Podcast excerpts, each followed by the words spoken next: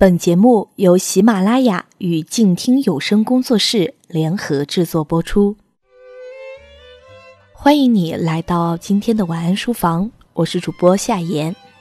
今天我们要在睡前读完的这本书叫做《局外人》，它是由法国的阿尔贝加缪所创作的。我们的节目策划、书评人曼曼他这样来评价：他说，我们终究。都会被磨平棱角。希望你会喜欢。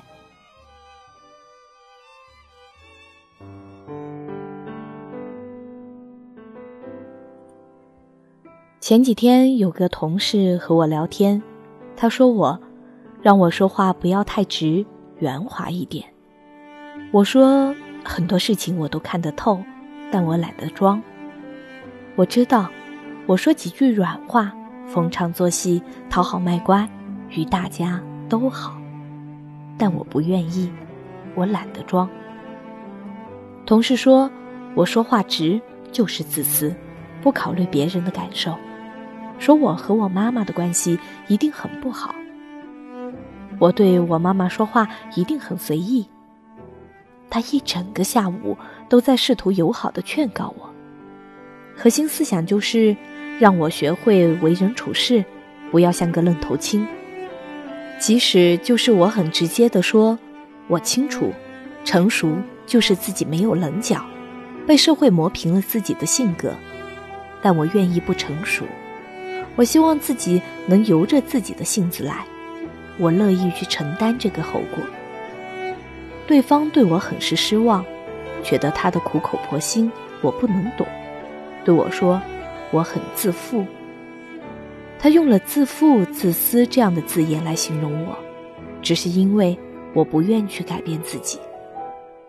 之后他说，这和我长期单身有关，我固执的很，我成了他眼里不成熟的、自私的、自负的、固执的人。我也很郁闷，就是因为说话直，就是因为不懂得伪装。就是因为自己不懂得去融入，就是因为那些不会的虚假、套路的东西，所以我就成了不成熟，成了自私，成了自负，成了固执，让人讨厌的人。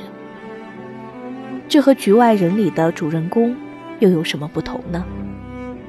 他只是因为没有在母亲的葬礼上哭泣，就被评价定义为一个怀着一个杀人犯的心。埋葬了一位母亲，他没有足够的经济能力请人照顾母亲，送到养老院去，周围的人就对他都颇有微词，而最终，这个事还成了他在杀人案上被判死刑的理由，很荒诞，因为杀人而被法庭指控，最终却因为没有在母亲的葬礼上流泪而被判死刑。这个理由是因为没有在母亲的葬礼上流泪，就等于是一个怀着杀人犯的心理埋葬了自己的母亲，就等于有预谋的谋杀了那个阿拉伯人。这类似于我那个同事的推论：因为我说话直，就等于我不考虑别人的感受，就是自私；就等于我不愿去改正，就是自负。就等于我和我妈妈的关系不好，就等于我单身，等于我是一个固执的人。证据不重要，事实不重要，细节也不重要。在这个社会里生存，就要按照这个社会的规则来玩儿。如果不，那就是局外人。我是如此，书里的主人公也是如此。在后记里。那篇文章真的是总结概括的太好了，画龙点睛之笔。我和书里的主人公是一类人，怎么想就怎么说，不太会伪装自己的情绪和感觉，也不太善于社交，很喜欢独处，做自己喜欢的事。书里的主人公只是很偶然的杀人了，冲动性的。我突然在想，如果是我呢？我的结局和他大概也会有什么不同吧？也可能我的求生欲望会比他强一点。总有人想让主人公承认他为自己的罪行悔恨，他的回答却是：与其说是真的感到悔恨，不如说是厌烦。就是由于这个差异，他被治罪了。我说我想跳个槽，朋友给我发了好几个知乎的链接，让我刷完了这些链接的内容再去面试。他对我说：“面试是有套路的。”我很抵触。他说：“想不想多拿 offer？想不想谈高薪？”我最后刷完了那些套路，怎么对 HR 做自己的评价，怎么回答自己的优点缺点，怎么说自己离职的原因，怎么谈薪水，说话的技巧，回答的技巧，套路一堆又一堆的。但那个都不是真实的我。掺杂了太多的水分。如果把我对 HR 的回复画一个自画像，我觉得百分之六十能接近自己。我回答的不是我自己真实的感受，比如我很讨厌加班，但我必须说，如果公司要求，我会很乐意加班。我单身，没有家庭负担，我可以全身心的为这份工作付出。但我还是会提高自己的工作效率，在工作时间内完成任务。哼，这是知乎上看来的答案。我拿到了一个公司的 offer，但另一个公司也给了我的 offer。朋友让我都不要拒绝，我觉得这样太不道德了。我说我知道哪几个公司我绝对不会去的，我还是拒绝别人吧，把别人这样拖着不是很好。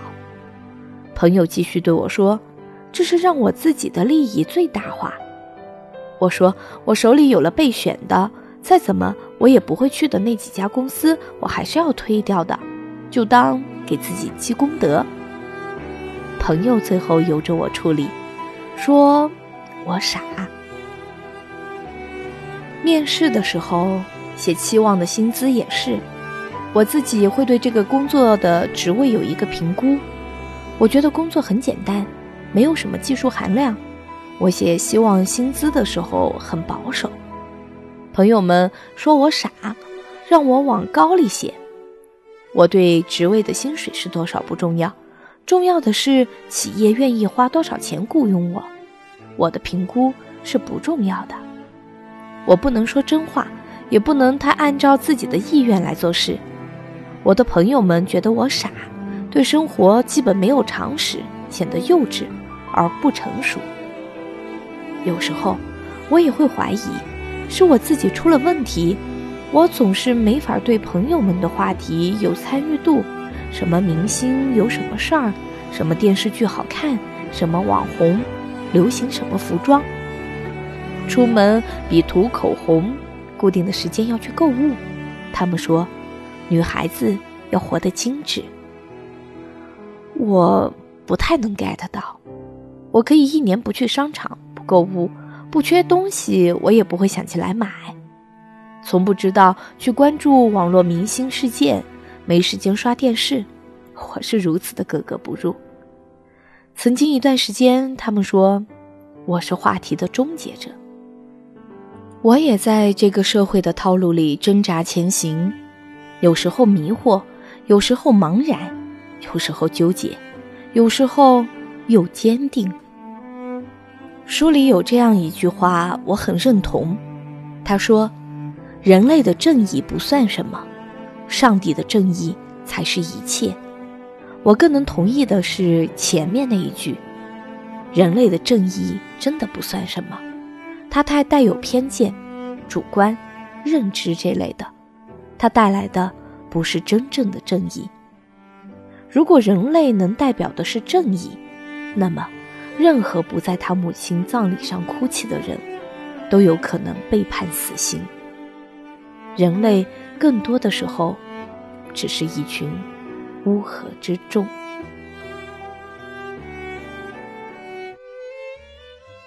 好啦，这就是今天的晚安书房，下次咱们再会。